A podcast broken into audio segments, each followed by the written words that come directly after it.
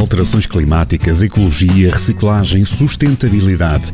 Afinal, viver em harmonia com o planeta não tem de ser difícil. É possível e sem grandes sacrifícios. A mudar é que a gente se entende. Falamos de sustentabilidade com Salomé Santos. Olá, sejam bem-vindos ao A Mudar é que a gente se entende. Um programa onde falamos sobre sustentabilidade na prática. O tema de hoje promete levantar questões importantes. Afinal, vale a pena adotar um estilo de vida mais sustentável? Que impacto têm as nossas ações no mundo? Ainda vamos a tempo de reverter as alterações climáticas? São todas questões importantes que devem ser debatidas. Com tantas dúvidas e incertezas em relação ao futuro, surge um sentimento cada vez mais comum entre as pessoas preocupadas com o planeta, principalmente os jovens: a ecoansiedade. Os números e factos são preocupantes. Todos os dias ouvimos falar sobre o estado em que o nosso planeta está. É impossível ficar indiferente e não ser impactado pela necessidade de mudança. Alterações climáticas, catástrofes naturais, desinformação e excesso de preocupação, medo que as mudanças individuais não sejam suficiente. São tudo gatilhos que podem provocar ecoansiedade e afetar a qualidade de vida. Procurar ser mais sustentável é ótimo mas é importante dar um passo de cada vez. Se as alterações climáticas são uma preocupação, é provável que tenha surgido a sensação de não estarmos a fazer o suficiente.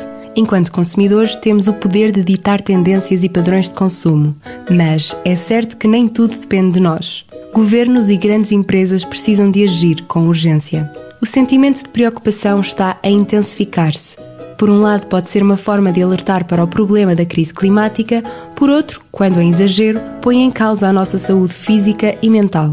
Ao darmos o nosso melhor para introduzir hábitos mais sustentáveis, já estamos a contribuir para a solução do problema.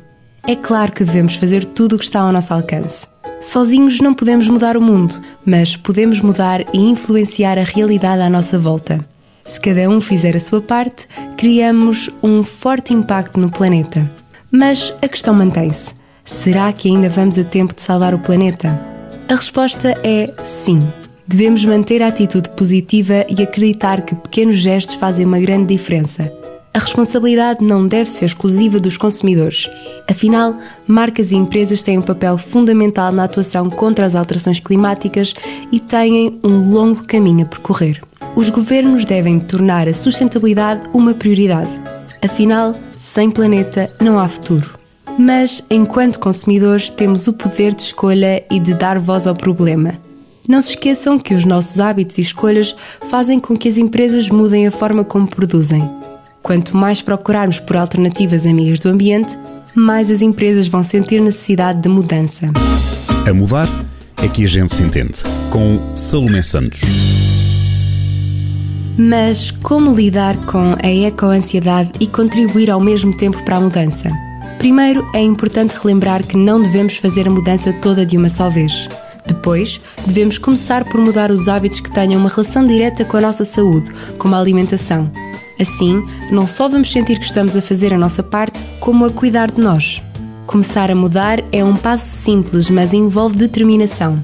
O importante é começar por algum lado e continuar a consumir informação sobre o tema, mas com moderação.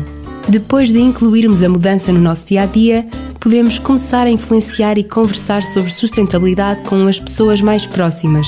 Falar sobre o tema permite partilhar informações preciosas, testemunhos e receios.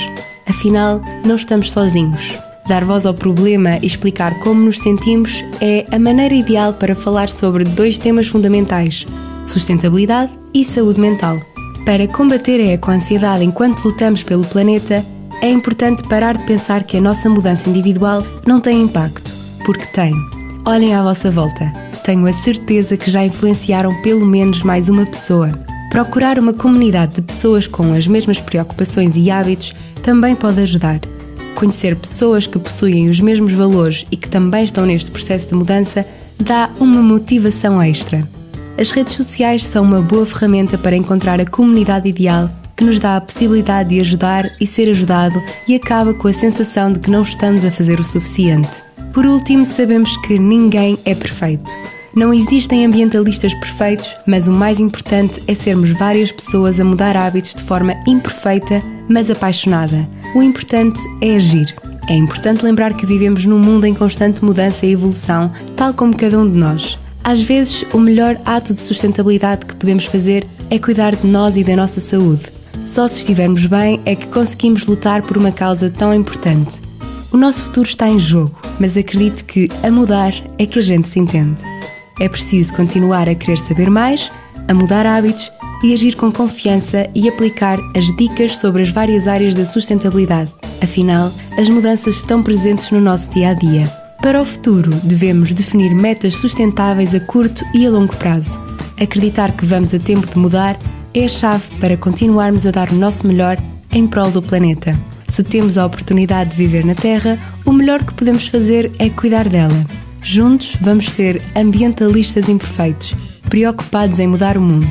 Se acreditam que ainda vamos a tempo de agir, venham comigo ser parte da mudança, porque a mudar é que a gente se entende. Afinal, viver em harmonia com o planeta não tem de ser difícil. É possível e sem grandes sacrifícios. A mudar é que a gente se entende. Dicas e informações para o dia a dia e que podem mudar o mundo. Todas as terças-feiras na rádio e sempre em jornaldocentro.pt e em podcast. A mudar é que a gente se entende. Com Salomé Santos.